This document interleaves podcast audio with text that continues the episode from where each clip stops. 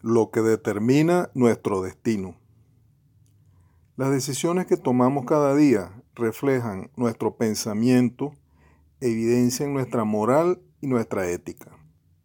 Y si en nuestro caso particular estas se apoyan sobre bases muy frágiles o débiles, como por ejemplo nuestra satisfacción temporal, entonces siempre vamos a estar en problemas.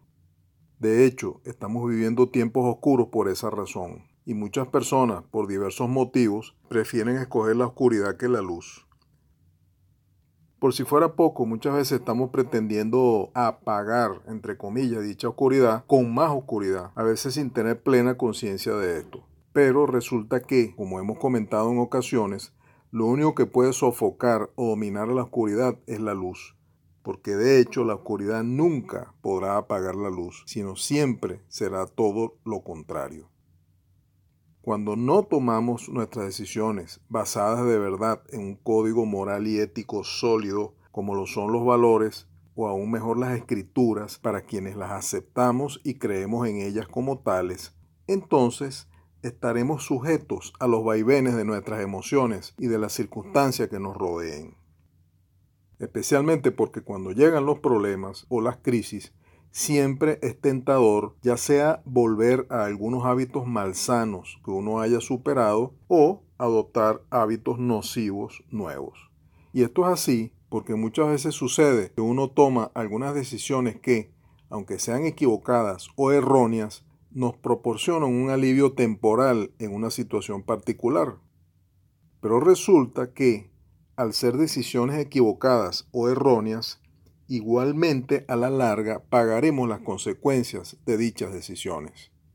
Cuando no tenemos bien claro cuál es el fundamento de fondo de nuestras decisiones y actitudes, en muchas oportunidades vamos a utilizar nuestra libertad para encubrir el mal, es decir, con el pretexto incluso de luchar contra lo que consideramos el mal que hacen otros, muchas veces nosotros estaremos encubriendo un mal en el que nosotros estamos incurriendo.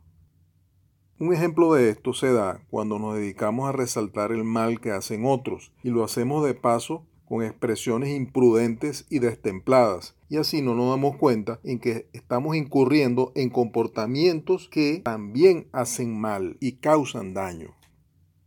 De hecho, si no dominamos nuestros comportamientos, es común que no controlemos nuestra lengua y que ésta ande fuera de control. Y una lengua fuera de control es una hiriente y o resentida. Una que hace comentarios duros y críticos. Y a consecuencia de esto, todo el mundo sufre.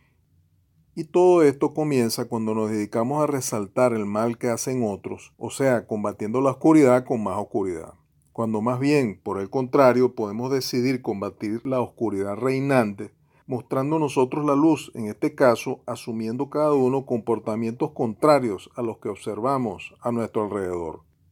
Un ejemplo de esto sería elegir no ser hostil ante las actitudes hostiles de muchos, sino más bien buscando ser amables ante dichas actitudes hostiles, lo cual sin duda no será nada fácil, aunque aquí veríamos el por qué necesitamos apoyar nuestras decisiones sobre las bases sólidas que mencionamos al inicio. La vida es un proceso de aprendizaje. Uno no lo aprende todo de la noche a la mañana, ni de golpe, ni como sucede en algunas películas de ciencia ficción, en que le ponen a un tipo una especie de gorra en la cabeza, le extraen toda la información del cerebro y se la pasan a otro, o algo por el estilo. Aunque esto suena bien y en principio parecería muy fácil, si las cosas pudiesen ocurrir de esa forma, en el mejor de los casos, uno se perdería algo demasiado importante que sucede en la realidad. El proceso de aprendizaje a través de la experiencia. El método en que uno aprende de sus propios errores.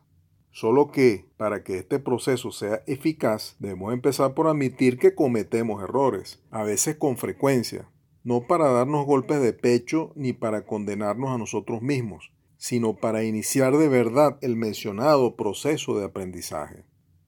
Luego, al uno percatarse de algunas consecuencias de dichos errores, entonces podremos comenzar a hacer correcciones necesarias para que las situaciones que vivimos puedan también cambiar para mejor. Pero si insistimos en seguir haciendo las cosas de una manera inconveniente, las situaciones que nos rodean no solo no cambiarán, sino hasta podrían más bien complicarse más.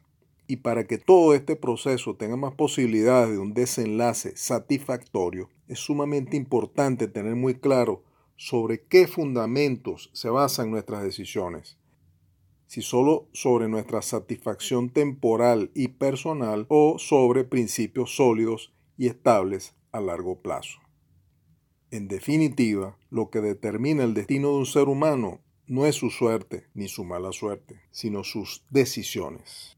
Pero hasta que una persona pueda decir profunda y honestamente, yo soy lo que soy hoy por las decisiones que hice ayer, esa persona no podrá decir yo elijo otra cosa.